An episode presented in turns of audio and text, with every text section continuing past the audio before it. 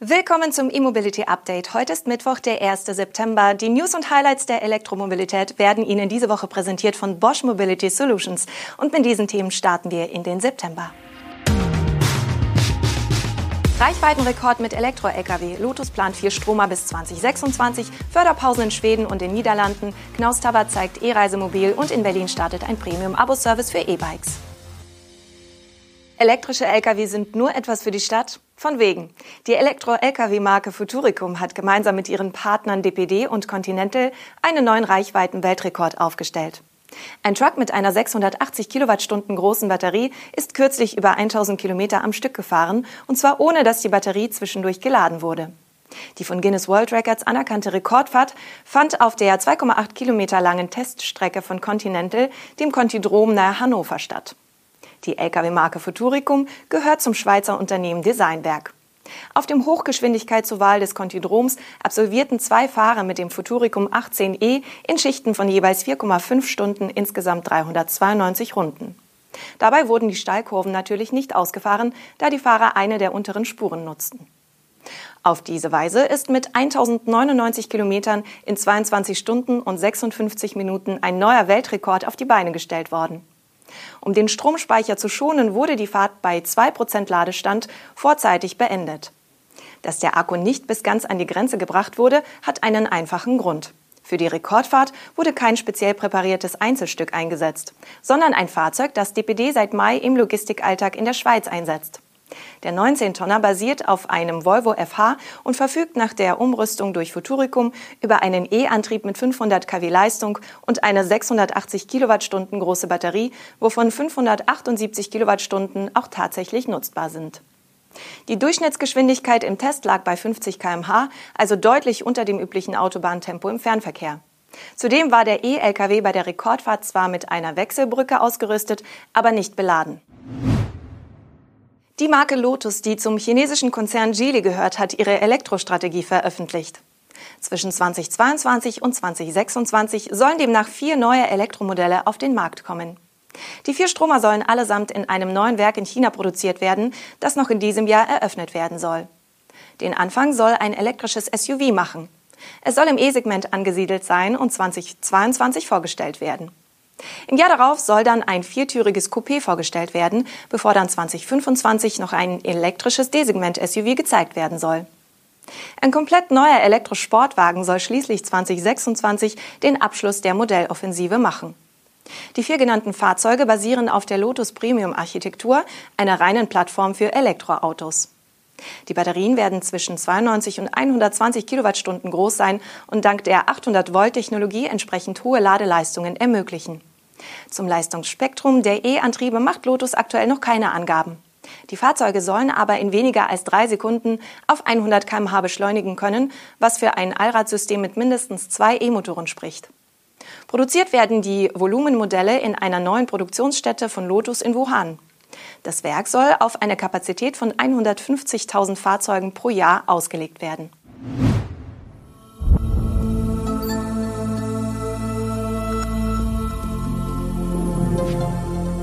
Imagine a future in which your home becomes part of the journey.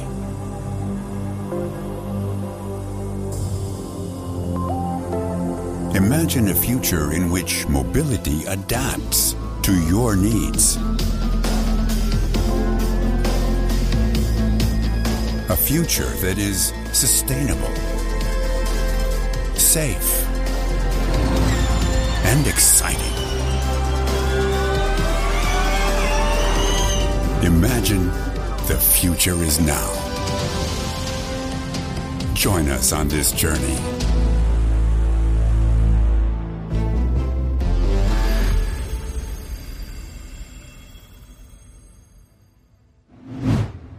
In Schweden ist das Budget der staatlichen Zuschüsse für neue Elektroautos und Plug-in-Hybride für dieses Jahr annähernd erschöpft. Die zuständige Behörde hat deshalb die Auszahlungen gestoppt. Zumindest so lange, bis von den politischen Entscheidungsträgern des Landes neue Gelder freigegeben werden. Erst im April war die Obergrenze der Förderung auf 70.000 Kronen erhöht worden, was umgerechnet knapp 6.900 Euro sind. Daraufhin stieg der Absatz stark an. Im Juni entfiel bereits die Hälfte aller Neuzulassungen auf Elektroautos und Plug-in-Hybride. Das Gesamtbudget für den sogenannten Klimabonus lag bei fast drei Milliarden Kronen, umgerechnet knapp 300 Millionen Euro. Wann die Regierung weitere Mittel bewilligt, ist offen. Die gute Nachricht, wer bereits einen Antrag gestellt hat, bleibt in der Warteschlange, wie die schwedische Verkehrsbehörde mitgeteilt hat. In den Niederlanden ist die Lage ähnlich, wobei dort nur die Zuschüsse für gebrauchte Elektroautos betroffen sind. Das Programm wird deshalb bis zum 1. Januar 2022 pausiert. Die für 2021 veranschlagten 13,5 Millionen Euro sind vergriffen. Für ein gebrauchtes Elektroauto konnte man 2000 Euro Förderung ergattern. Die Unterstützung für die Anschaffung neuer E-Fahrzeuge läuft aber weiter. Knaus Tabbert hat auf dem Caravan-Salon die Studie eines elektrischen Reisemobils präsentiert. Die Studie verfügt über einen Wankelmotor als Range Extender. Die Fahrzeugstudie basiert auf einem bekannten Modell des Wohnwagenherstellers. Die E-Maschine an Bord leistet bis zu 180 kW und die Antriebsbatterie verfügt über eine Kapazität von 35 Kilowattstunden. Die nach WLTP ermittelte Elektroreichweite beträgt 90 Kilometer. Leert sich die Batterie, springt der Range Extender an. Dieser habe primär die Aufgabe, die Fahrbatterie aufzuladen, könne aber auch direkt Strom an den Antriebsmotor liefern, heißt es vom Hersteller. Wesentlicher Bestandteil des Range Extenders ist ein hochmoderner Wankelmotor, der einen angeflanschten Generator antreibt. Die Höchstgeschwindigkeit des teilintegrierten Wohnmobils mit vier Sitzplätzen beträgt 110 km/h. Das langfristige Ziel der Knaus-Tabbert-Forschung ist es aber, künftig einen Brennstoffzellenantrieb zu integrieren. Der benötigte Wasserstoff soll dann in einem speziellen Druckbehälter anstelle des konventionellen Dieseltanks gespeichert werden. Auf diese Weise soll ein im Fahrbetrieb für vier Personen zugelassenes Basisreisemobil in der beliebten 3,5 Tonnen Klasse mit einer sinnvoll nutzbaren Zuladung angeboten werden. Und zum Schluss noch ein Blick nach Berlin. Hier bei uns in der Hauptstadt rollt ein Startup namens Dance gerade seinen Premium-Abo-Service für E-Bikes aus. Das entsprechende Modell Dance One wird seit gestern an tausende Abonnenten ausgeliefert, die sich innerhalb der letzten Monate für den Service angemeldet haben. Vorausgegangen war dem Launch eine mehrmonatige Pilotphase. Mieten statt kaufen, so lautet das Credo des 2020 gegründeten Jungunternehmens. Das monatliche Abo bietet Mitgliedern den Besitz eines E-Bikes auf Zeit und ist jederzeit kündbar.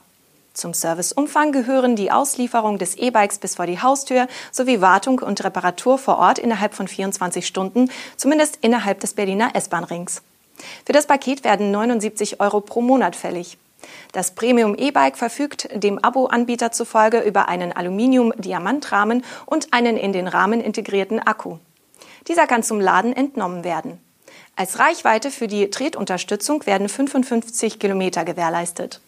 Die Höchstgeschwindigkeit liegt bei Pedelec-typischen 25 kmh. Die Batterie soll innerhalb von zwei Stunden auf 80 Prozent ihres Ladestands zu bringen sein. Außerdem wartet das Dance One mit hydraulischen Scheibenbremsen, einem integrierten Bluetooth-Schloss und der zugehörigen App auf. Das war unser E-Mobility-Update am heutigen Mittwoch, präsentiert von Bosch Mobility Solutions. Wir sind morgen wieder mit den News und Highlights der Elektromobilität für Sie da. Bis dahin.